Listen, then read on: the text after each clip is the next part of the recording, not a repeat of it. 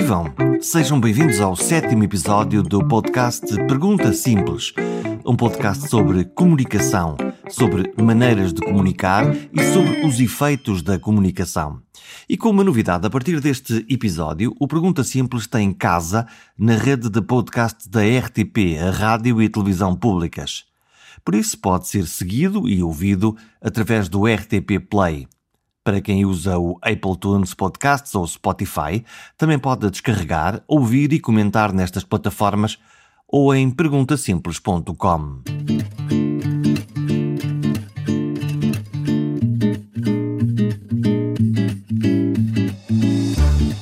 Qualquer hora de conversa com o convidado de hoje é um mundo de ideias, provocações e saberes.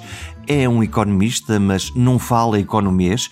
É um professor, mas aceita discutir todos os detalhes e santas ignorâncias dos seus interlocutores, como eu. E é publicamente reconhecido como um especialista em saúde, em economia da saúde, mas não só. Uma das suas áreas de expressão são as chamadas políticas públicas na área da saúde. As escolhas que fazemos, onde pomos o nosso dinheiro, se é que investimos num médico de saúde pública ou num novo hospital, num equipamento ou num medicamento. E atrevo-me a dizer que Pedro Pita Barros é um académico economista, porém político, embora nunca esteja muito confortável com esta ideia do porém político. Pedro Pita Barros é um independente, sempre independente, e isso torna as suas análises ainda mais divertidas e mordazes. Escreve regularmente na imprensa, fala na rádio e na TV, aconselha governantes em Portugal e na Europa e forma uma nova geração europeia de dirigentes e líderes a partir da Universidade Nova, agora em Carcavelos. Escolhemos gravar esta conversa ao ar livre, afinal, o coronavírus está por aí à solta e calhou neste dia que o Comitê Nobel anunciasse o Prémio Nobel para a Economia, prémio para quem estudou as melhores formas de fazer leilões. A novidade não está na criação do leilão, está em perceber como é que nós os comparamos e como é que conseguimos melhorar os leilões. Vamos à questão das vacinas, que, onde eles têm sido usados.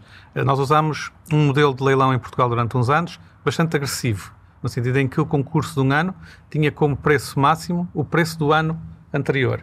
O que é que isto faz? Ao longo do tempo o preço tem que ser de crescer o que é que acontece? A dada altura fica deserto porque já ninguém interessa, se interessa por aquele preço. E, portanto, o leilão não pode ser tão agressivo de tal forma que ponha toda a gente que pudesse estar interessada fora do mercado. E isso tem que ser pensado. Uh, e agora, faz o leilão das vacinas como? Uh, faz propostas e, e, ganha a proposta economicamente mais vantajosa. Mas podia ser como foi o, como foi o leilão de, das tulipas ou o leilão dos, de, de peixes em muitas lotas, que é começar pelo preço e começar a baixar dizer 900, 800, 700, quem dissesse primeiro eu quero, fica com aquilo é outro formato de estabelecer um leilão. Este leilão é perfeitamente equivalente ao outro de proposta fechada em determinadas condições.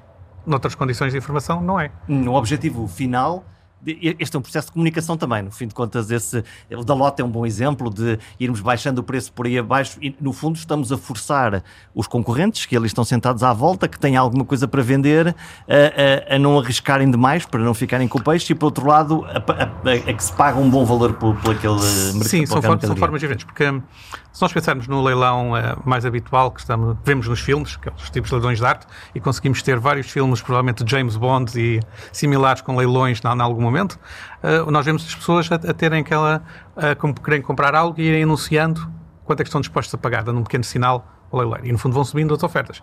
Mas quando sobem ofertas, estão a saber o que é que os outros estão a avaliar. E, portanto, ao fazer isso, estão também a revelar informação de que valorizam pelo menos aquilo que querem comprar ou que os outros já estavam a oferecer. Portanto, há revelação de informação neste processo. Uh, se eu tiver o outro leilão em que começo por um preço e vou baixando, e aquele que disser eu quero o objeto diz eu compro, e nunca chega a saber quanto é que os outros valorizam o objeto. E, portanto, as propriedades de revelação de informação são diferentes uh, e eu posso querer pôr um leilão de uma forma ou de outra como forma de ganhar mais receita para quem está a vender, eh, ou posso querer fazer com que, do ponto de vista social, que o, o que esteja a vender, ou o objeto que esteja em transação, vá para a pessoa que o valoriza mais. Eh, o que pode não ser necessariamente a mesma coisa em alguns modelos de leilão. Hum. Porquê é que os economistas têm má fama? Eu, quando ouço um economista a falar na televisão, normalmente diz assim: vem aí a crise, o déficit vai subir, alguém tem que pagar a conta eh, no fundo é uma espécie de astrologia, porque, porque é isso que os economistas fazem, Pedro. Hum, uh, isso é o que muitas vezes se pede que os economistas façam, não é? Tem uma má imprensa os economistas. Uh, não, os economistas uh, têm, até têm uma boa imprensa porque continuam a ser ouvidos e a ser chamados para precisamente fazer a previsão da bola de cristal da, da vida de todos. Um, mas a parte mais difícil da, da, economia é a economia não é, não é uma técnica por si só, é uma forma de pensar problemas, é uma forma de tentar contribuir para a resolução de problemas. É uma ciência ou é uma política? É uma coisa que está no meio. Uh, existem formas de organizar o pensamento, portanto, existem princípios que nós estabelecemos de, de, que o transformam numa, numa parte de ciência e torna-se mais ciência quando nós procuramos explicar aquilo que observamos.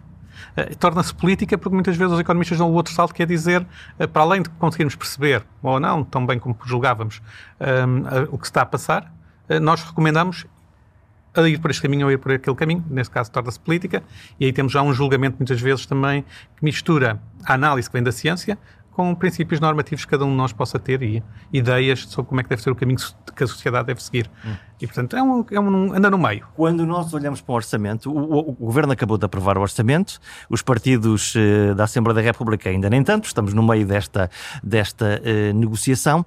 Se aquilo é um documento de contas, de dinheiro que existe e necessidades que existem, chamavam-se dois ou três sábios economistas, sentavam-nos todos numa sala durante 3, 15 dias e, no fundo, acabávamos com um documento perfeito. Mas a coisa não é não, bem assim. Não consegue ser bem assim, porque, primeiro, eh, é preciso fazer inevitáveis escolhas quando eu tenho um. Mesmo que eu saiba exatamente o quanto vou conseguir de receita do Estado, e muitas vezes nós não sabemos, porque depende da própria atividade económica, eu tenho que pensar como é que eu, como é que utilizo.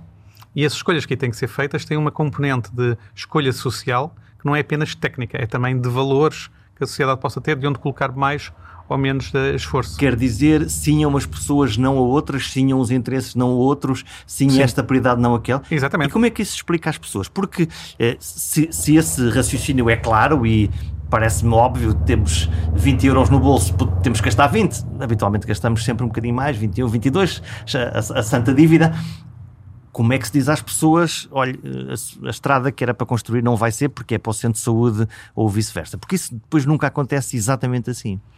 Até vai existindo. Nós não temos, é, muitas vezes, a prática de procurar esse tipo de, de informação exatamente dessa forma. Isto é uma coisa chamada o, o, orçamento para o cidadão, que é uma forma simples de explicar o orçamento de Estado, e em Portugal faz-se isso. E, portanto, nós até temos esses mecanismos. É, provavelmente a questão é que a maior parte das pessoas, quando ouve falar de orçamento, primeiro acha que é uma coisa que lhe está muito distante, não lhe vai tocar, ou se se lhe vai tocar, só vai pensar na parte que lhe toca e não vai pensar nas escolhas que têm que ser feitas de equilíbrio global, mas vai pensar o quanto é que eu fico e, portanto, vai pensar no seu benefício individual ou, ou, do, ou do grupo em que está ou da área em que está. O que é que eu ganho com isto? No o fundo, é que ou quantos impostos mais é que eu tenho que pagar? No fundo, é Exatamente. é uma forma binária isto. E, portanto, a, a parte, do, a parte difícil do economista é conseguir fazer com que o equilíbrio global seja mantido. Porque se nós fizéssemos assim, fizéssemos uma pequena experiência de, dos cidadãos contribuírem para as escolhas do orçamento, e disséssemos assim, temos um volume 100, 100 unidades, o que quer que seja, 100 milhões de euros, mil milhões de euros, o que for, um valor fixo, e perguntássemos às pessoas quanto é que querem para cada uma destas coisas, provavelmente se somássemos as várias opções que as pessoas diziam, ultrapassava aquele valor. E, portanto, é quando depois começa a pensar, ok, como é que eu faço isto encaixar no que tenho, que se torna difícil uh, a, a, decisão e onde a maior parte das pessoas terá dificuldade de pensar como é que globalmente eu consigo encaixar tudo, sabendo que provavelmente se der um bocadinho a todos, vai tudo ficar insatisfeito, nenhum tem tudo aquilo que quer, não é? Hum. Durante, durante muitos anos tive a oportunidade de estar eh, sentado na, na bancada de imprensa da, da Comissão de Saúde para a discussão anual da, da saúde, mas nos outros setores era a mesma coisa. E a, a coisa que era mais fácil de reparar é que aquilo está escrito, feito e contabilizado para ninguém perceber rigorosamente o que é que lá está escrito. Porquê? Bom, um, no o caso da saúde Tem umas até... rubricas muito esotéricas, de umas coisas eh, muito complexas, mas depois, se eu procurar lá eh, centros de saúde, hum, difícil, chama-se qualquer coisa, despesas de investimento e... É, aquilo, ninguém compreende aquilo. Quer dizer, tu, tu compreendes, mas... Uh... Não, é difícil navegar porque alguma da informação não está lá nem nunca irá estar no, no, no orçamento, por uma razão. No caso da saúde, que é, que é um caso particular, uh, o ponto central de intervenção do, do, Ministério da Saúde é o Serviço Nacional de Saúde. Mas o Serviço Nacional de Saúde, no Orçamento de Estado, é apenas uma linha que diz transferência para o Serviço Nacional de Saúde. E, portanto, nós não temos um instrumento de compreender como é que o Orçamento do Serviço Nacional de Saúde é usado, que se chama Orçamento do Serviço Nacional de Saúde que era o que provavelmente deveria existir para nós percebermos eh, como é que os, os dinheiros são utilizados. E depois perceber o que é que lá está dentro, não é? E depois perceber o que é que lá está dentro. Se nós começarmos a pegar nos vários documentos da, da ACSS, até conseguimos começar a perceber onde é que aquilo vai, vai encaixando. Mas nunca é possível ter apenas uma, uma visão que se diga este é o orçamento da saúde neste ano, uh, ou o orçamento do Serviço Nacional de Saúde este ano, e onde é que vai ser usado. Até porque depois algumas coisas têm, algumas rubricas irão ter números mais ou menos crípticos, que é para deixar alguma margem de manobra para ocorrer a, a eventos que aconteçam ou prioridades que surjam. Não? É? O que tu me queres dizer é que eh, os vários ministérios, incluindo o da saúde, preferem ter lá o grande número para depois poderem decidir politicamente na marcha. No caso da saúde, com, a transferência para o Serviço Nacional de Saúde, acaba por ser isso que acontece em grande medida. Mas a saúde também tem uma característica muito diferente de outros ministérios, por exemplo, comparando com o Ministério da Educação, que é o que pode acontecer na área da saúde em termos de necessidades tem muito mais volatilidade do que aquilo que pode acontecer no Ministério da Educação. E aprendemos agora isso. E aprendemos agora isso. Portanto, eu no Ministério da Educação consigo razoavelmente prever eh, quantos professores, quantas escolas, quantos, quantos auxiliares, quantos, consigo saber, não é? Na saúde, nunca sei quando, quando nos bate à porta uma, uma pandemia ou quando, ou quando tudo corre tão bem que afinal não era preciso tanto dinheiro. Mas se não fosse preciso tanto dinheiro, o melhor é não dizer e utilizá-lo noutra coisa qualquer. Eh, que depois tem a ver com as dinâmicas de, de como é que hum, os orçamentos podem ou não ser passados de anos para outros e podem, ser, eh, e podem servir de, de, poupança ou não. Não podem, não. Mas poderia fazer sentido poderem ter a lógica dos orçamentos plurianuais como forma de amortecer alguns destes choques. Guardar etc. agora para gastar no próximo trimestre. Esse... Mas isso significa que todos os ministros e o Ministério da Saúde eh, também têm alguma vantagem em ter uma certa folga onde possam, com alguma discricionariedade, utilizar caso seja necessário. O problema é que a discricionariedade também tem riscos de ser usada em coisas que não vale a pena. Portanto, nós temos aqui uma coisa muito cara também aos economistas, que é, que é dizer por um lado e por outro lado. Tudo tem benefícios e, e os custos. No, no, no balanço destes dois elementos é que nós tentamos encontrar o que possa ser uma, uma via adequada. Um Pedro Pita Barros, ministro ou secretário de Estado, é uma coisa que te atrai? Ah, não, de todo. Não é... Há coisas para as quais nós sabemos que conseguimos fazer bem e outras temos a certeza que conseguimos fazer mal. Eh, essa é uma daquelas que eu acho que teria eh, toda a capacidade de fazer mal. Muito bem. Chegamos, a última vez que estivemos sentados os dois, não a conversar livremente, mas com o microfone à frente, foi quando chegou a Troika a Portugal e, e, e, estávamos a olhar para o futuro e a dizer o que é que, que, é que nos vai acontecer, o que é que aí vem. E, e foi duro, hum, acho que foi duro hum. para toda a gente. Eu sabe-me tanto esses tempos, estes que vivemos agora. Quão duro vai ser isto? Estou a falar Isto de economia, vai, por pandemia, saúde. A pandemia vai ser muito dura e provavelmente mais do que, do que foi a Troika. Uh, em várias dimensões. Primeiro, está a ser muito mais exigente a toda a sociedade, e, portanto, não é só o Serviço Nacional de Saúde, é a toda, a toda a gente. Portanto, vai haver aqui uh, a necessidade de construir, como é que podemos chamar de uma forma simples, seja catchy também ao mesmo tempo. Uh, criar um sentimento de comunidade, talvez, talvez seja o melhor termo, que é nós pensarmos que vamos ter dificuldades, que vai haver distribuição desigual dos custos dessas dificuldades, já estamos a vê-las, uh, e que, como sociedade, vamos ter que ter um esforço coletivo de ultrapassar isso. Enquanto que na, durante os tempos da Troika, é certo que houve algumas dificuldades, mas havia sempre aquela noção de que com um esforço suficiente um setor podia melhorar ou podia ultrapassar, e nós vimos muitos setores de atividade que estavam voltados para o mercado interno, de repente começarem a exportar. Começámos a exportar serviços de arquitetura, que era uma coisa que se fazia pontualmente, mas não com regularidade. Passamos a fazer isso durante o tempo da Troika com alguma regularidade. Passamos a fazer mais coisas uh, num, num, âmbito mais global do que era habitual. Uh, e isso exigiu um esforço, mas as pessoas sabiam que se fizessem lá esse esforço, teriam, uh, de alguma forma, um caminho da recompensa disso. Com a pandemia dependemos muito mais uns dos outros. Uh, se, se, continuarmos a ter uma taxa de novos casos muito elevada, que depois começa a refletir numa pressão muito grande no, no sistema de saúde, poderão ser necessário voltar a medidas mais draconianas que afetarão toda a gente, independentemente de como estejam a tentar responder ou evoluir. Portanto, a nossa interdependência em tempos de pandemia vai ser muito, vai ser muito maior. Uh, por outro lado, as exigências da, da pandemia em termos de, de sistema de saúde uh, colocam uma pressão enorme sobre os profissionais que levam in, quase inevitavelmente a uma exaustão ao fim de algum tempo. Isto é, é, são obrigados a trabalhar num regime de rotações que não é possível manter durante muito tempo. E, portanto, Fizeram numa primeira fase e vão repetir agora, estão agora a repetir outra vez. Vai-lhes ser pedido que repitam agora quase de certeza. E agora mais cansados. E agora mais cansados. Temos alguma vantagem, já aprendemos muita coisa durante estes meses, isso é, isso é verdade. E isso ajuda bastante. E a, e a forma de tratar tem mostrado que nós temos conseguido baixar a mortalidade das pessoas que, dos casos mais graves. Portanto, isso tem sido, tem sido um bom sinal.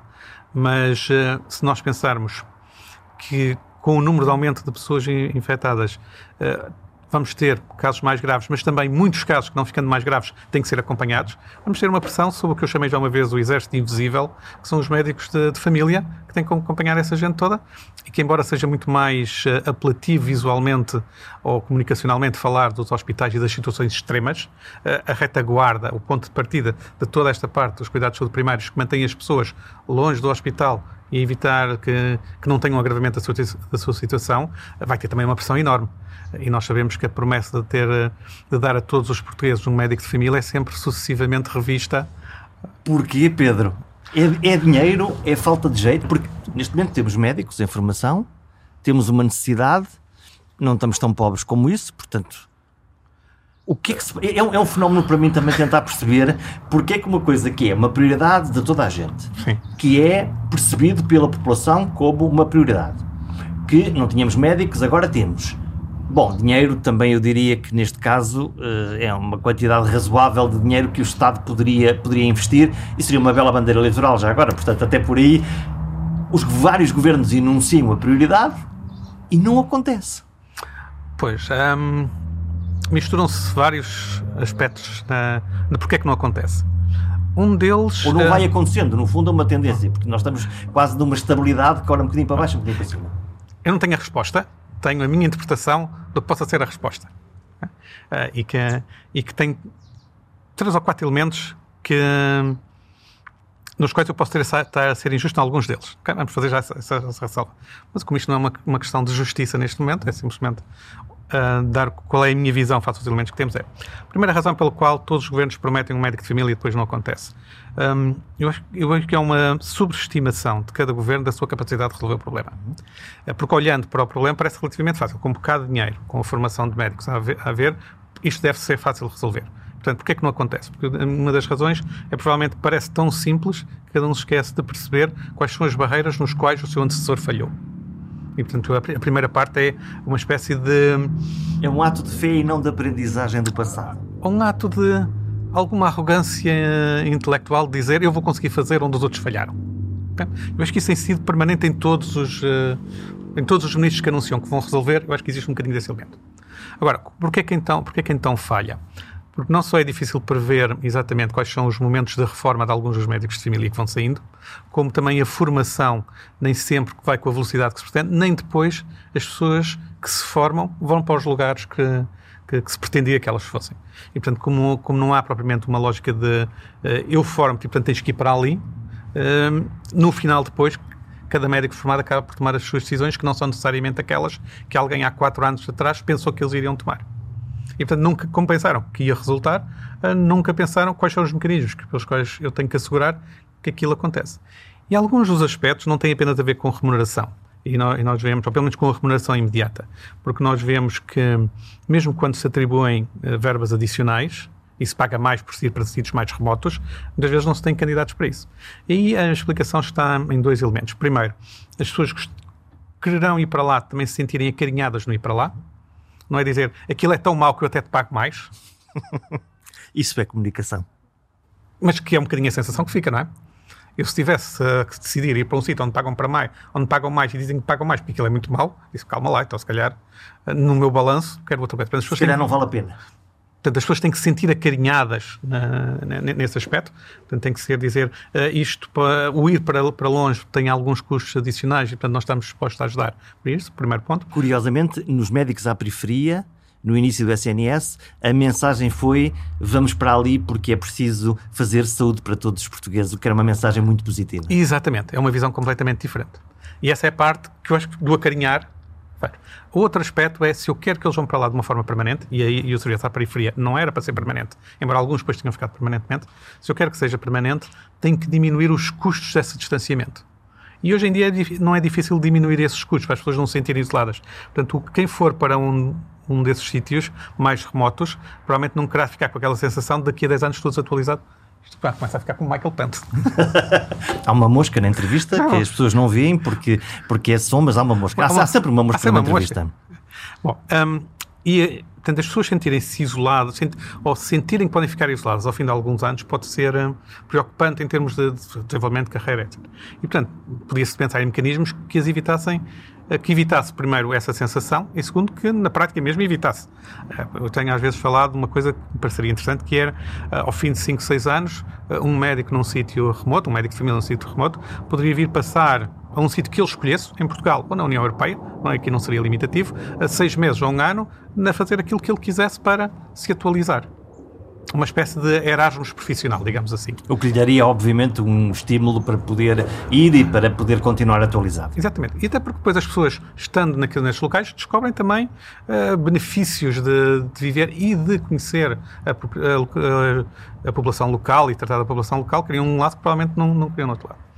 Depois temos uma parte complicada que são as cinturas urbanas uh, que também têm falta de médicos de família. Hum, à volta de Lisboa, à volta, à volta do Porto, sim, em particular a zona de Setúbal, zona de Sintra. Sim, exatamente. E aí temos que pensar como é que se consegue uh, co cobrir isso. E aí provavelmente, mais do que esta lógica de uh, não ficar perdido no tempo, é uma parte de, de, dinheiro, certamente, e se calhar uma boa parte de planeamento para perceber porque é que há rotação, que mecanismos organizacionais é que podem ser usados para ter menos rotação e as pessoas para permanecerem e quererem ir para essas populações. Uh, pode haver uh, a noção de que há populações mais complicadas de acompanhar do que outras e, portanto, perceber como é que se pode criar formas de facilitar esse próprio acompanhamento.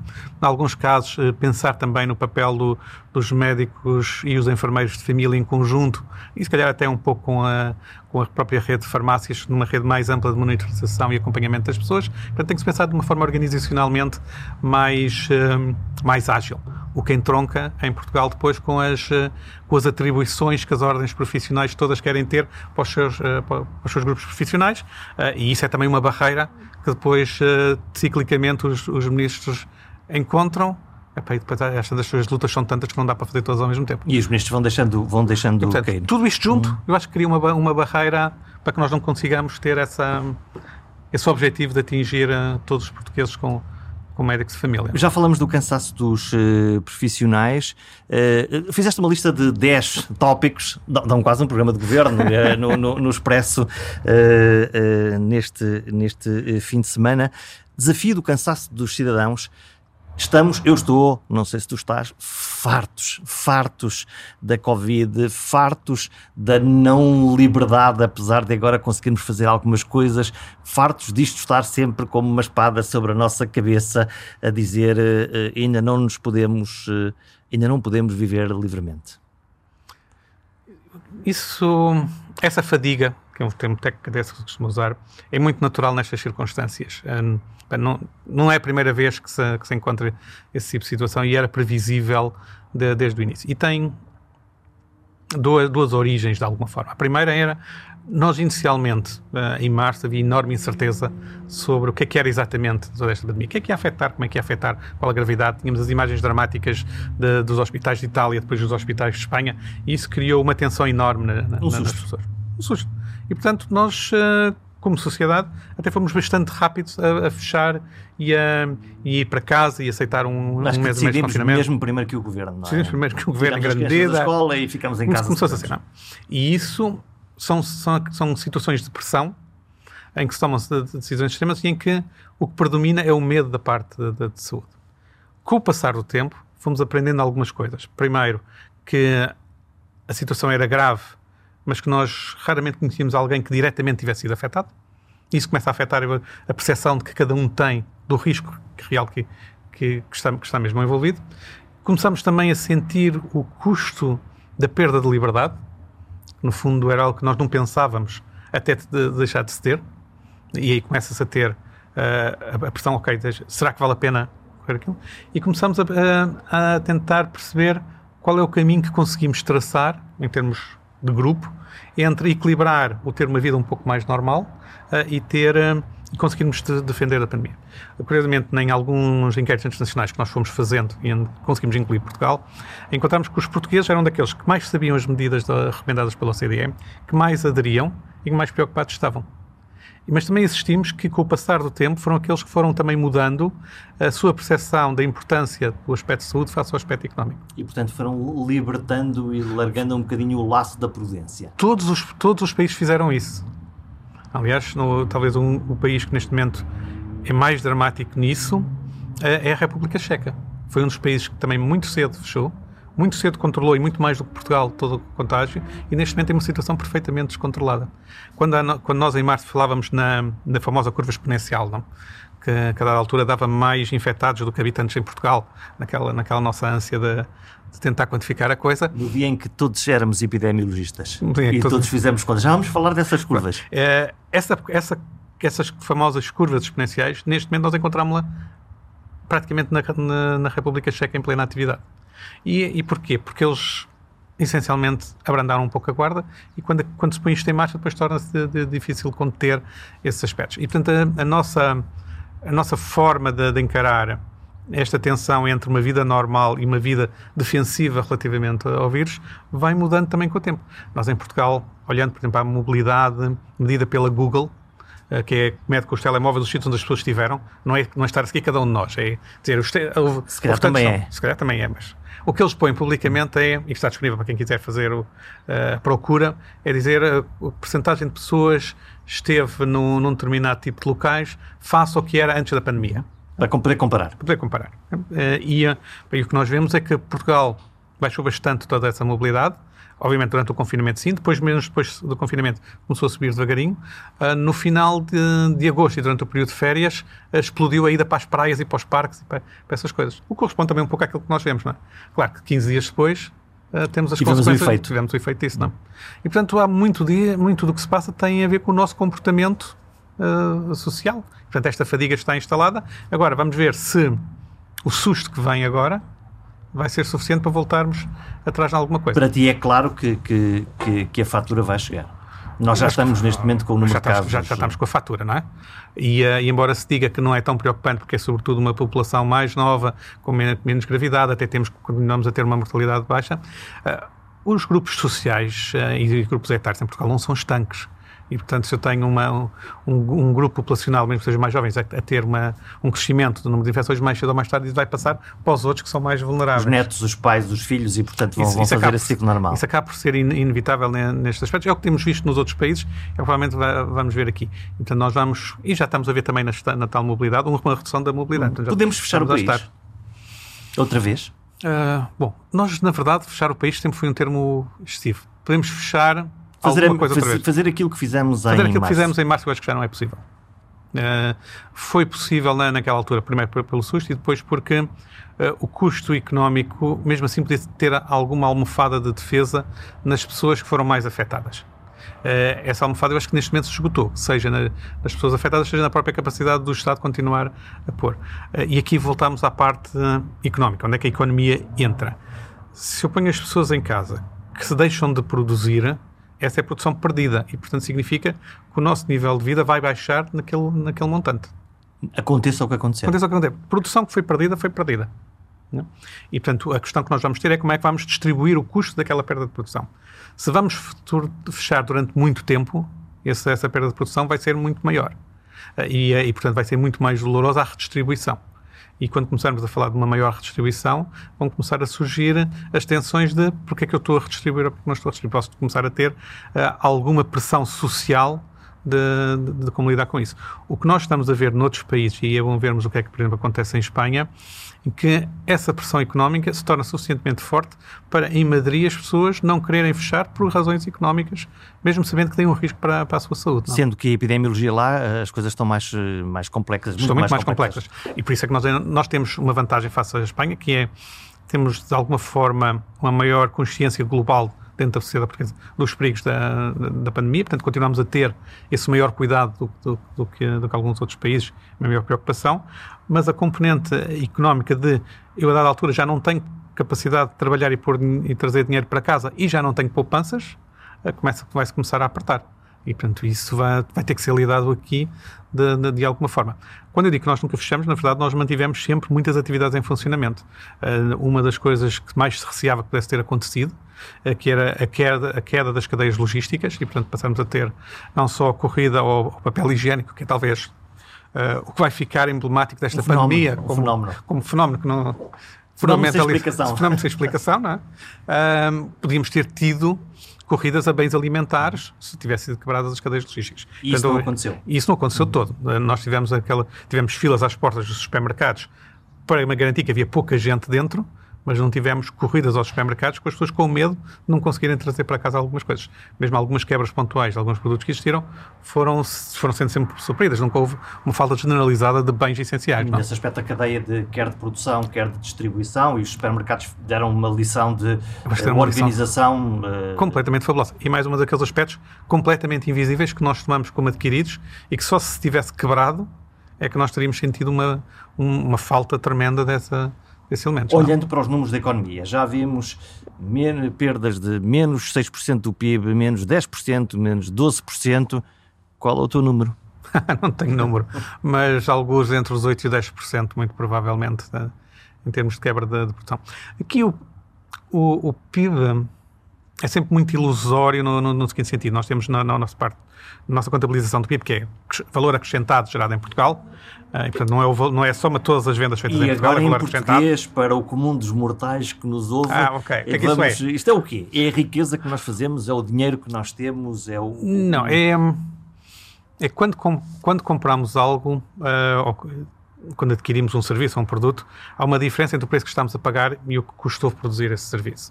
Uh, e, e, de uma forma simples, isso é o valor acrescentado que é trazido. E o PIB é a soma desses valores acrescentados todos. Portanto, não é o total das vendas que é feito em Portugal.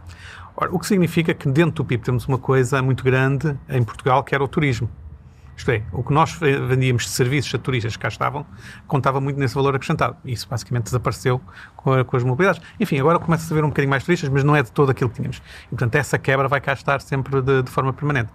Ora, isso, não, isso significa que as pessoas que tinham a sua atividade e a sua vida mais dependente dessas receitas são mais afetadas que, que, que as outras. Portanto, os, quando temos, falamos em 10%, nós temos 10% num valor médio, mas quem estiver nesses setores tem quebras muito maiores. E o Estado tem uma fortíssima queda porque não recolhe os impostos desse, desses 10% de riqueza criada Sim. num determinado setor. Sim, não, e não só tem, esse, tem, tem uma menor recolha de impostos, como tem nos pontos em que existe aumento de desemprego e utilização de serviços de emprego, e agora com eh, todos os mecanismos de apoio uh, às empresas, tem um, uma, uma despesa adicional para tentar manter uh, alguma alguma atividade numa espécie de limpo, à espera que haja condições para retomarem. Quebra de 10% e olhando para o próximo ano, hum, o que é que nos pode acontecer? Esperamos uma recuperação ou vamos andando e depende da vacina, depende da pandemia? Depende, depende... da pandemia da pandemia? Depende da pandemia, depende do nosso comportamento face à pandemia uh, e depende da nossa capacidade durante os próximos meses, digamos até fevereiro,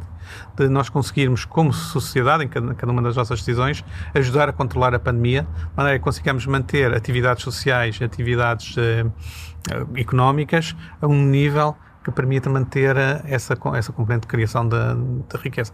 Agora, há uma parte que vai desaparecer durante vários anos, então a parte do turismo não, não está cá. Mesmo toda a parte de restauração, uh, não podemos ser contraditórios com dizer que queremos que as pessoas uh, tenham maior recato, digamos assim, para evitar contágio e ao mesmo tempo vão aos restaurantes das formas como iam antes. Não é possível. Não, nós também temos que perceber que algum custo económico vai estar uh, mais permanente.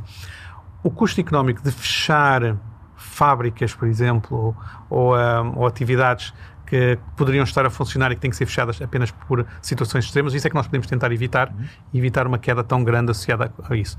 Uh, portanto, podemos evitar a situação mais, mais perto do extremo, que foi o que tivemos em março, uh, março de abril. Não é? Aí nós devíamos tentar uh, evitar de alguma forma de voltar a essa quebra. Nestas condições atuais, é, é crível, podemos, podemos acreditar que a economia cresce 4%, 5% no próximo ano, mitigando mais que não seja esta queda? Ah, bom. Ou, ou, por, por, ou, ou, muitos pontos de interrogação bom, aqui? Muitos pontos de interrogação e precisamos ter. Uh, aqui é a tal parte em que os, os economistas vão divergir profundamente em, em, tudo e se calhar o mesmo economista de manhã e à noite vai, vai começar a dizer coisas diferentes. A diferença central vai ser qual é a base que eu vou querer usar para calcular o crescimento do próximo ano. Eh, e provavelmente, como este ano vamos ter uma queda muito grande, falar em crescimento para o próximo ano de 4% face a este ano, eu acho que tem pouca, pouco interesse e pouca relevância. O que nós devíamos pensar era, para o ano antes da pandemia, portanto, comparando com 2019, o que é que vai ser 2021? E aí, certamente, vai ser uma queda uh, ainda do, em termos de criação de riqueza em Portugal face a 2019. Uh, se nós repararmos alguma coisa, provavelmente essa queda será menor do que é que vai ser a 2020 e, portanto, se terá alguma recuperação, mas olhar para o crescimento de 2021 face a 2020 vai trazer muito pouca informação. Vai ser mais poeira para os olhos do que propriamente informação concreta sobre como estamos vai ser a mais funcionar. política do que outra coisa. Sim. E o que é que hum, e como é vai que... ser mais debate, vai ser mais luta política partidária do que política, que, política não é necessariamente mau, não é? Do que discussão real. Do, do que discussão é, real. O que é que, o que, é que uh, isso implica redistribuição do custo. É, era disso que estávamos vai, a falar. Vai, ter, vai ter que inevitavelmente pensar como é que se faz uma redistribuição do onde custo. Onde é que se corta, não é? Onde é que se corta, ou onde é que se mexe eventualmente em algum tipo de impostos que se queira, que se, se quiser usar isso. Embora me pareça que nós na parte de impostos, desde o enorme aumento de impostos da, da Troika, mas temos muito pouca margem para estar a mexer em impostos, seja diretos de IRS, seja indiretos de, como, como o IVA. Nós estamos perfeitamente eh, no limite do que, do, do, que se consegue extrair na, na, neste, neste momento. Isso não? implicaria cortes uh, em setores chaves sociais? Estou a pensar segurança social, estou a pensar saúde, porque o discurso aqui varia sempre entre saúde é um investimento, saúde é uma despesa, e vice-versa, na segurança social também, na educação, as grandes uh, Bom, despesas do Estado. Nós vamos ter uma a famosa orgia financeira. A bazuca a bazuca. A farmacologia financeira, que vai permitir, de certa forma, fazer com que seja o futuro a pagar parte de, destes custos agora, não? Uhum. Uh, e, um, e, portanto, a quebra que vai ser preciso no, em algumas outras despesas não vai ser tão grande como seria se não tivéssemos essa, essa bazuca, essa Mas financeira. Mas a bazuca não? vem para onde? É, é, porque eu ainda não consegui perceber isto, porque eu já percebi que é, há muito dinheiro e que ele vem da Europa e que estamos todos muito felizes e todos queremos um pedacinho. Estas uh, três coisas eu consegui perceber. Vamos pôr só aí uma nuance. Prometeram que vem muito dinheiro, uhum. que é uma coisa diferente de vir de facto muito dinheiro. Resta, resta saber depois as condições em que ele consegue Quanto é que custa esse dinheiro? Quanto que custa esse dinheiro e como é que consegue chegar uhum. e quando, quando que temos. Que uh, a perspectiva de ver muito dinheiro vai fazer uma distorção de decisões em que cada um vai pensar onde é que eu vou sacar a minha maior parte. Uh, vai, vai ser. Isso já vai vimos um isso com as estradas, já vimos isso com outros setores, com eólicas, ah, vimos portanto, em vários portanto, sítios. Isto vai, vai ser outra vez aquela lógica de como, onde é que eu vou buscar isto. E aqui vai ser muito importante como é que nós vamos conseguir montar cá mecanismos que façam a melhor utilização possível disso, que evitem os, os abusos e que já agora deem uma boa imagem nossa lá fora na, na, na, Comissão Europeia para continuar a vir essa mais dinheiro, mais dinheiro, não? E não é e não é e não é fácil. É, também tenho algumas ideias sobre isso, mas de, deixámos-las de, de, parte para. Não sei se momento. queres falar da tua experiência de quando fizeste parte da comissão de acompanhamento quando a Troika cá esteve na área da saúde e a regra também era o que é que fizeram, fizeram as medidas, tomem lá o dinheiro, não fizeram, se calhar não vai. Não, eu não fiz parte da, da, comissão nenhuma de acompanhamento. A minha relação com os poderes oficiais é sempre muito. Uh, Mas não ajudaste neste processo de. Uh, não, foi mais, foi mais divertido. Ouvido, seguramente? Foi mais divertido do que isso. Fui, fui ouvido não necessariamente pela vontade do governo português. Uhum. Okay? Portanto, como um elemento arbitral que conhece bem o sistema.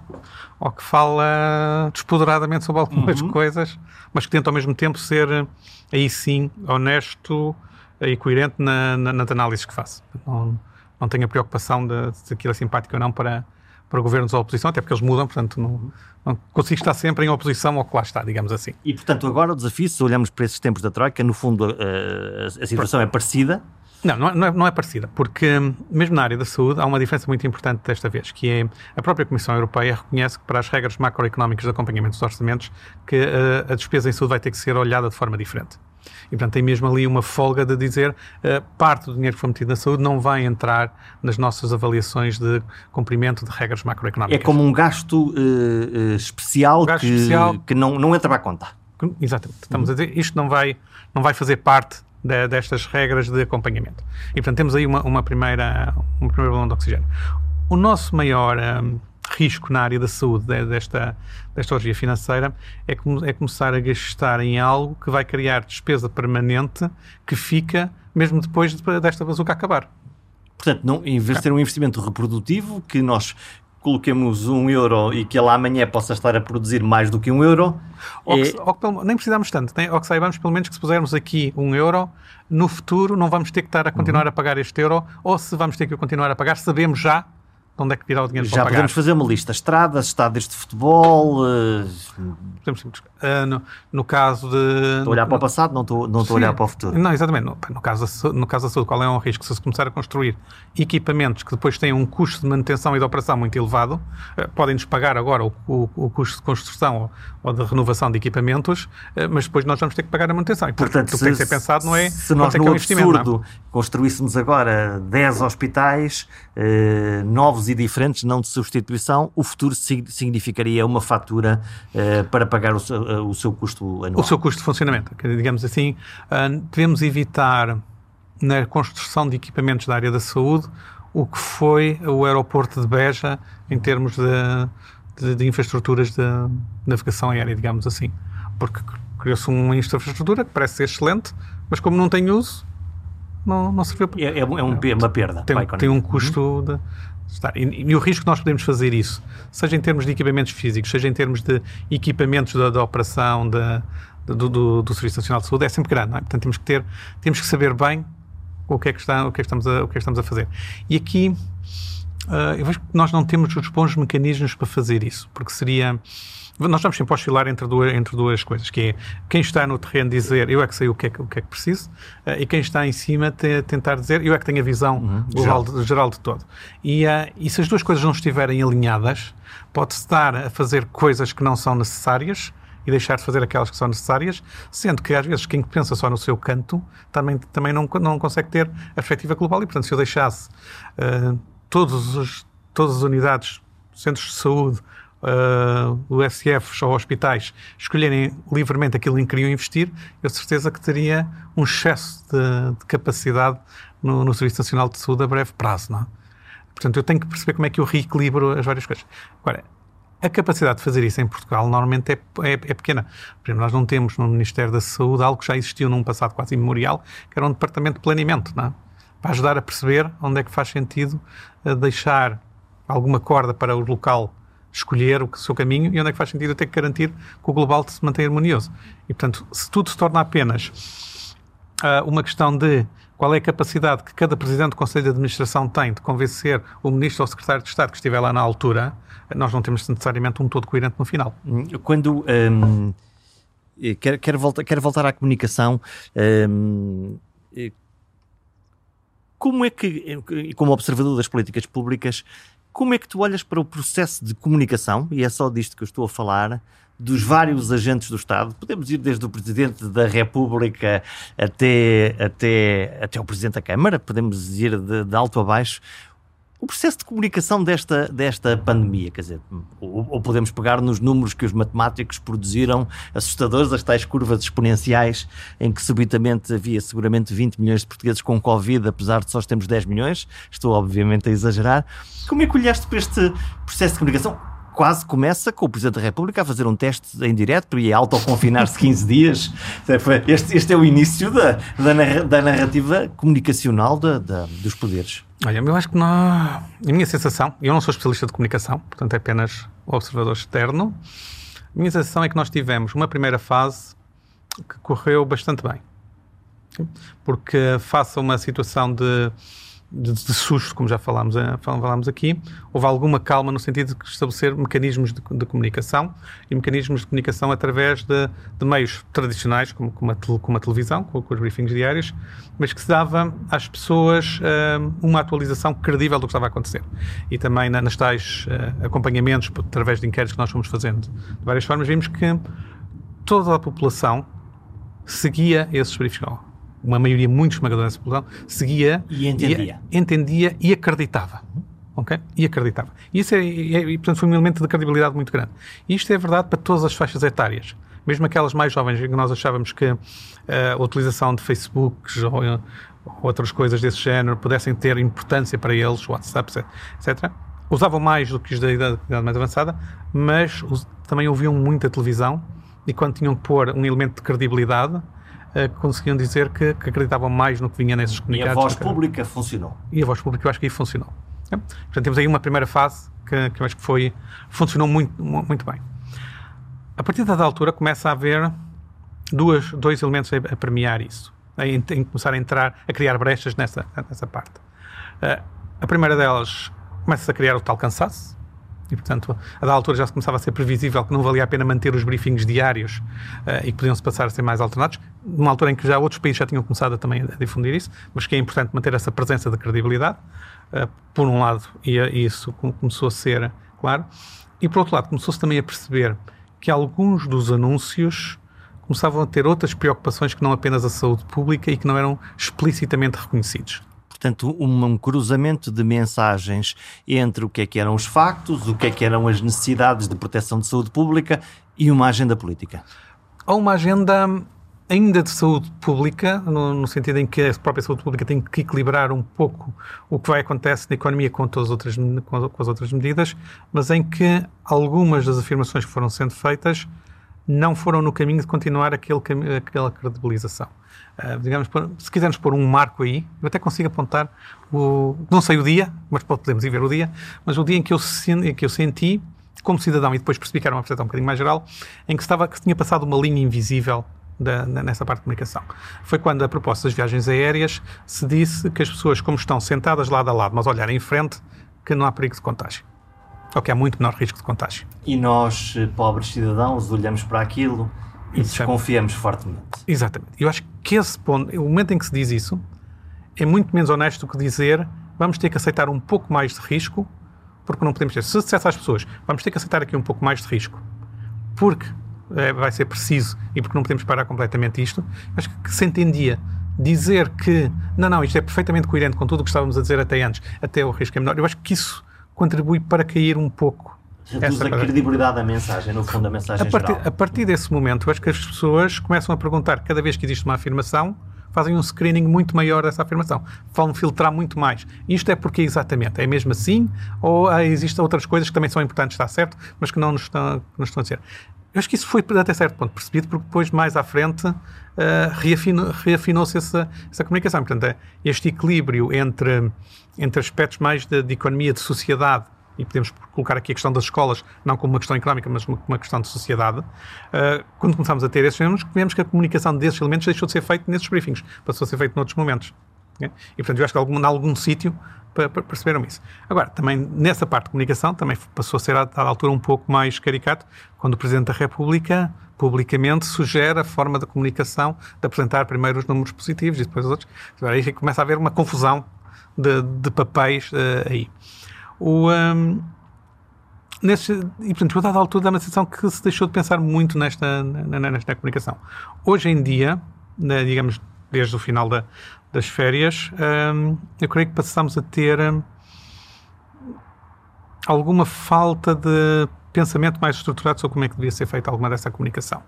Uh, isto porquê? Porque nós sabemos que, que isto vai ser um período agora difícil, e, por exemplo, sabíamos que a, abertura das escolas iria criar uma enorme ansiedade e não houve, embora tenha sido feita várias comunicação, não houve propriamente um plano de comunicação uh, claro sobre, sobre as escolas. Uh, eu não tenho já filhos em idade escolar, mas andei à procura e não vi nenhum sítio onde eu facilmente disse, conseguisse perceber o que é que eu tenho que fazer se tiver algum receio ou alguma dúvida. E isso foi mais tarde, oh, disse aqui que existem linhas de apoio, etc. Mas não é, não é, no não é fundo, uma, uma, um plano de comunicação que envolvesse o cidadão e o seu próprio movimento, em vez de ser uma coisa diretiva de cima para baixo. Exatamente. Será que alguém foi perguntar aos pais que informação é que eles gostariam de ter durante o momento da abertura das escolas para lhes poder ser dito onde é que poderiam ter essa informação ou dizer que não era fácil tê-la e, portanto, terão que encontrar outras formas de, de obter. E não existe. Mesmo quando agora foi disponibilizada a versão preliminar, ao final, não sei ainda, do, do famoso plano outono-inverno, nós olhamos para, aqui, para, para o documento eh, e a sensação que fica é que é um documento fechado sobre os serviços de saúde. Eu olho para aquele documento e penso, se eu fosse um Foi cidadão... Foi feito em casa e, e, e, o lá fora não, não entrou ali. Não é o lá fora não entrou ali, porque eu, a forma como está feito o documento é um documento que, tem, que é muito que é bastante completo. Eu acho que toca todos os pontos essenciais, mas toca todos os pontos essenciais do ponto de vista da organização dos serviços de saúde. De um ponto de vista de comunicação, que era estávamos a falar, era importante que um cidadão ouvisse falar. Existe um plano outono e inverno. Eu vou lá e tenho uma secção que diz para o cidadão o que é que ele precisa de saber, do que deve fazer, se acontecer isto, se vir aquilo, se tiver este receio. Se o meu filho tiver febre, logo. Logo, o que, é, o que é que eu faço? Se não conseguir ligar para o centro de saúde, qual é um, Quais são as minhas alternativas? alternativas? E esse tipo de, de, de, de, plano não está lá. Se eu tiver o meu filho com febre, devo verificar se os outros uh, colegas da turma também têm a mesma questão. Não. Esse tipo de plano era importante também para o, para o, cidadão para manter uma certa calma. E aqui eu acho que nós temos tido até uma boa entrada em funcionamento das escolas. Portanto, todos aqueles receios que, que havia, acho que em grande medida, provavelmente por, por uh, cuidados das escolas e cuidados dos pais, etc., tem-se. Tem tem-se conseguido evitar situações de fechos generalizados. Um caso ali, um caso acolá, mas muito que se sabia, que, sabia que, ia acontecer. Que ia acontecer. E, me, e, me, e talvez aqui o sinal mais interessante seja a relativa calma com que o Mário Nogueira tem estado sobre o tema. O discurso sindical acalmou claramente. Acho que acalmou, não foi? Uhum. Isso é o indicador mais claro de que as coisas não podem estar a correr muito mal. O que, o que, não, o que não, não deixa de ser um, um, um sinal, um sinal muito. Eh... Porque é um bom sinal, porque, porque não, é uma, não, é, não é uma coisa que eu, que, eu, que eu possa dizer. Foi o Ministério da Saúde que, que conseguiu decidir que isto ia correr bem. Aquilo é um Ministério diferente, é o Ministério da Educação. O Ministério da Educação parece ser um bocado trapalhão na, no tratamento da, destas questões, o que significa que foi descentralizadamente em cada escola ou em grupamento de escolas. Cada um tomou o destino em suas mãos. Foram tomando as suas decisões, provavelmente falaram imenso entre eles, com, acredito que os diretores dos agrupamentos têm telefonado uns aos outros a perceber como é que estavam a fazer, mas que de uma forma, entre eles, provavelmente falando se calhar com os pais, tendo algum envolvimento de alunos, não sei exatamente como, em que se calhar em sítios diferentes tiveram mecanismos diferentes, mas conseguiram esta acalmia, não é? Olhando para. Nós estamos a pensar no nível nacional e no nível local, ou quase hiperlocal, das famílias depois. Olhando para cima, temos a grande Europa, que eh, no fundo não conseguiu estabelecer uma coerência geral de como é que isto se pode fazer. Estou a olhar, por exemplo, para as viagens entre países, as listas vermelhas, eh, tudo isso que aconteceu e que ao mesmo tempo, que, e, e, e, tens experiência disso, tenta fazer, por exemplo, planos gigantes para o cancro, planos gigantes para, para a Covid, e, quase um monte de papéis imenso acrescentamos mais complexidade à complexidade ou a Europa será definitivamente o nosso caminho para, para, organizar, para organizar o nosso mundo daqui para a frente? Bom, e a Europa, no meio disto tudo, acho que acabou por ter a União Europeia, por assim, nesse, nesse contexto desse grupo de países, acabou por ter um início de resposta muito trapalhão, muito desorganizado, mas depois claramente acertou o passo. Uh, coisas que se falaram no início de alguns países estarem a proibir exportação de equipamento para outros países, parou. Deixou de se ouvir falar nisso porque deixou de existir. Portanto, houve aí algum trabalho, até de alguma forma, se calhar invisível para o comum, mas que deve ter sido feito nos bastidores que isso. Uma outra área onde a, onde a Europa começou e atuou, parece-me que, que, bem, foi na, na preparação da vacina da compra da vacina, criar mecanismos uh, um mecanismo globais, global de compra uhum. e, e, de garantia e, de que a Europa vai ter acesso. E não perdendo a perspectiva mais mundial de, de, do aspecto. Isto é, não, não, se fechou na Fortaleza Europa e disse vamos só comprar para nós, vamos numa, numa perspectiva mais global. Portanto, conseguiu manter alguma lógica de solidariedade uh, global dentro de uma resposta de toda a União Europeia. Agora, descer mais abaixo disso hoje em dia é muito complicado porque cada país tem o seu sistema de, de saúde. Alguns países têm sistemas muito descentralizados dentro de, do, do, país e, portanto, torna-se muito difícil aquilo chegar. Começa-se já, provavelmente, a apontar para que algumas iniciativas europeias na área da saúde venham a ter lugar. A Ursula von der Leyen eh, referiu isso no seu discurso do Estado da União Europeia. Resta saber que caminho é que se vai conseguir fazer, de facto, aí, porque cada, cada sítio e, portanto, é mais do que cada país, é muito cioso isso. Basta, por exemplo, ver toda a, a luta que tem havido política em, em, Madrid entre o governo central e, e o governo local. Que não se entendem. Não se entendem. Sobre se fecha a cidade ou não fecha a cidade. E, portanto, não, é preciso agora estar a adicionar uma terceira camada, que é a União Europeia, vir a ter uma opinião sobre se Madrid fecha ou não fecha. Portanto, eh, nesse aspecto, hum, eu acho que eles conseguiram aprender um pouco o passo. Também foi muito interessante a União Europeia ter fomentado naquele período mais crítico, eh, ou ter, eh, ter apoiado na medida possível, ter pelo menos encorajado eh, algumas trocas de doentes, poucas, mas algumas trocas de doentes mais críticos entre países. A Itália, Itália, Alemanha, Alemanha França, Alemanha. É muito marginal, mas o princípio ficou estabelecido, que é um país, o sistema de saúde de um país, mesmo com um, uma organização diferente, pode, numa lógica de solidariedade europeia, ajudar o outro. Conceito foi muito pequeno, mas se calhar foi um princípio para quando houver outras necessidades de, do mesmo tipo, possa-se ter mecanismos mais, mais, fortes. No fundo é dizer é possível, não é impossível, e portanto isso pode facilitar no futuro. Portanto eu tenho, eu tenho alguma esperança que não seja no, não será nos próximos seis meses, mas que num prazo de, de 5 anos, 10 anos, haja um papel maior da própria União Europeia disto. Eu devo dizer que uh, sou muito europeísta, portanto tenho aqui um bias, uh, sou um economista com um bias muito grande para, para o espaço da União Europeia, claramente. Hum. Portanto, isso tem que ser descontado. Muito bem, está descontado desde já. Estamos a fechar esta entrevista.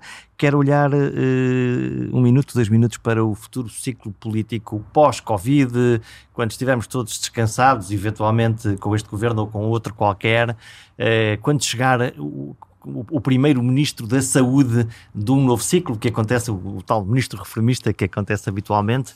Que carga de trabalhos tem esta pessoa para resolver? O que é que tem que fazer mesmo para garantir que, que o nosso eh, sistema se consegue eh, modernizar? Posso usar a expressão? Um, vai depender muito de quanto tempo ainda durar toda esta situação da, de, de, pandemia, porque se nós tivermos mais um ano e meio deste tipo de, de situação, quando entrar um ministro reformista daqui a dois anos ou três, vai colar cacos. Vai colar cacos e, e vai ter muitos cacos para colar. Vai ter cacos associados com, com as profissões de saúde, inevitavelmente, eh, que não é, um, que não é uma coisa nova. Digamos assim que quando em 2014 se anunciou que estava terminado o programa da Troika e não, já não sei onde, exatamente em que contexto foi, me foi perguntado qual era o desafio que, maior que havia naquele momento, que disse profissionais de saúde. Uh, porque na altura, durante a Troika, tinham tido cortes de salários, aumentos de, aumentos de tempo de trabalho, uh, estava tudo a mudar, a vir para trás, era evidente que nos próximos dois, três anos havia, existiria uma pressão enorme ali. Uh, e isso, até hoje, nunca foi totalmente resolvido. Em, em, cima disso, vamos estar agora a adicionar toda a exaustão que, que, que isto está, está a existir a exigir, mas vai ser preciso depois perceber como é, que se, como é que se vai lidar com isso.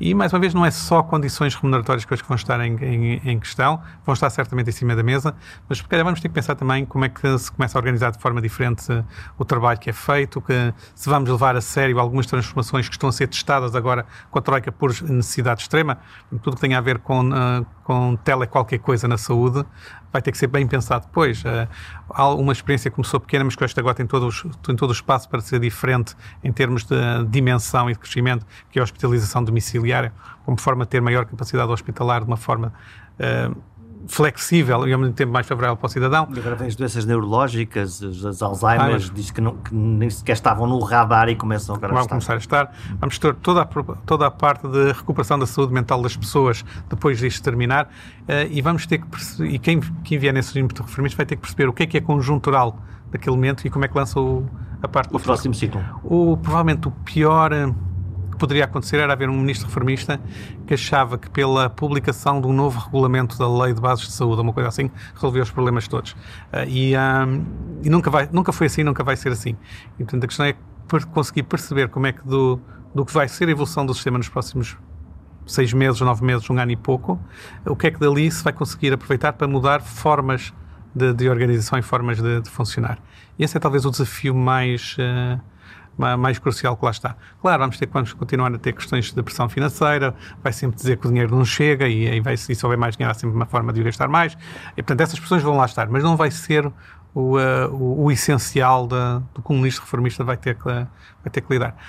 O que, um, o que me espanta sempre, e, uh, e aqui quase que posso apostar que qualquer que seja o ministro, isso vai ser a situação, eh, ele não vai ter lido o documento que a Gulbenkian fez em 2014, que tem lá já de uma visão geral de, comum da sociedade, uma série de caminhos que toda a gente concordou na altura, mas depois quando chega a altura de, quando chega o momento de fazer e concretizar, eh, depois não, não acontece.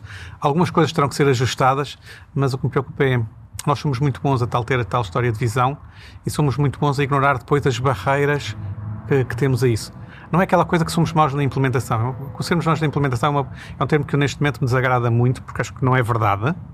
O que nós somos maus é perceber quais foram as barreiras que, que, que estão lá. E, portanto, como não as percebemos e achamos sempre que os outros falharam porque eram incompetentes e eu não sou... Uh, falhamos outra vez. Falhamos outra vez. É o fim do SNS? Não. Não, eu acho que o, o SNS, enquanto instituição uh, portuguesa, ganhou uma, um espaço que, que não desaparecerá. Uh, porque é muito claro que as pessoas em Portugal sentem muito conforto com a lógica de ter uma prestação pública de, de cuidados de saúde. Não é só a proteção uh, em abstrato de seguro, é a própria prestação pública em muitas características e isso, isso dificilmente de, desaparecerá rapidamente. E, portanto, não, não estou a ver, a não ser que exista um cataclismo tal que tudo desapareça, não estou a ver como é que o SNS eh, vai desa irá desaparecer. Agora, o SNS vai ter que, que se mexer também, não é? Uh, o SNS vai ter que ser um, mais ágil a procurar soluções, algumas locais e algumas hiperlocais, para as necessidades da situação, em vez de ter aquela hiperrigidez de que tudo tem que ser igual em todo o país, porque senão uh, alguém protesta, não? Espero que não tenham ficado muito pessimistas no fim desta conversa. Já todos percebemos que a Covid-19 está a ter custos altos na nossa vida, no nosso dia a dia, na nossa saúde e economia, e que a conta a pagar vai ser alta. Mas também descobrimos que, como sociedade, estamos a responder bem e a resposta do SNS tem estado à altura. Os próximos tempos vão ser incertos e exigentes e quase garantidamente vamos ficar mais pobres outra vez mas vamos recuperar. Se gostaram deste episódio ou da série, comentem e sigam em RTP Play, Apple Podcast ou Spotify. Até já!